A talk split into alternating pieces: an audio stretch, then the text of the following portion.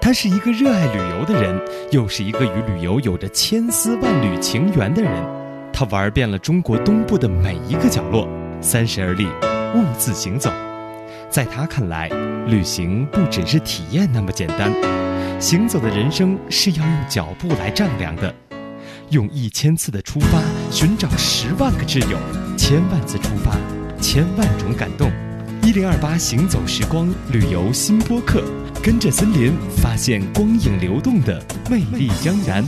大家好，我是森林。你觉得江南的这些城市最值得一提的应该是哪个城市呢？嗯，其实我觉得在江南当中，每一个城市都很值得一提。哎，特别值得一提的是杭州，因为是你的家。对对对，因为以前很多人都在说上有天堂，下有苏杭，其实我每次都把它倒过来讲，就上有天堂，下有杭苏。嗯，呃，没有一个人不爱自己的家乡。但是我觉得在旅游的环节当中，我们不能说自己喜欢哪个城市就会把哪个城市作为重点来讲。我觉得那嗯应该是说哪里有特色，我们就把哪里推出来。对，客观的来说，对对对。华东的第一站应该先走哪儿？应该走上海。为什么呃、这个大都市？因为在这个华东五市当中，其实最具代表性的是上海，它被称之为中国近代史上一百年的缩影。上海呢，你不光是可以了解得到近一百年的这个历史，并且您还可以完全看到中国改革开放以后所带来的这个春风吹起来的大楼。嗯呃，之所以这样子讲，因为呢，在上海的的确确，它现在有了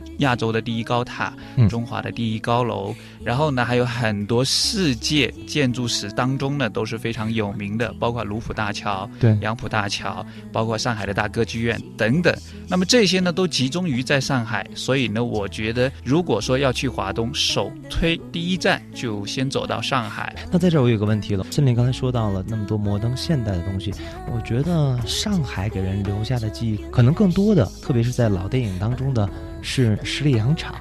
是留声机的时代，对或者说这其实上海的记忆是流动着的。我不知道你有这样的印象没有？嗯，对，其实我在上海也是去的最勤快的时候，是一星期去一次。嗯啊、因为在这个上海呢，我觉得就是每一次我在跟就是朋友说起上海的时候，我总会去挖掘一些他们的回忆，总会问他在上海，或者是你没来上海之前，你对上海的印象是什么？很多人的回答都是夜上海，或者是以前打扮的非常时髦的一些啊老上海人。其实，在这个上海呢，有很多的东西，呃，我们就是根深蒂固的已经记住了。我们比如说，我们来回想一下，嗯呃，上海的大头皮鞋，还有蝴蝶牌的缝纫机，还有呢自行车，永久什么牌的自行车哎，对，就是永久牌的自行车。其实这个我们有在讲到，那个时候在上海很流行一段话，就是骑自行车戴手表住红房子，这就是有钱的一种象征。其实，在这一年代，这已经成为一种标志。当然，我们全国的人，我相信记得最深刻的就是你用三钱大不件一定买得到。对，所以我们有在讲到，回想到这个时间段，你就会想啊，原来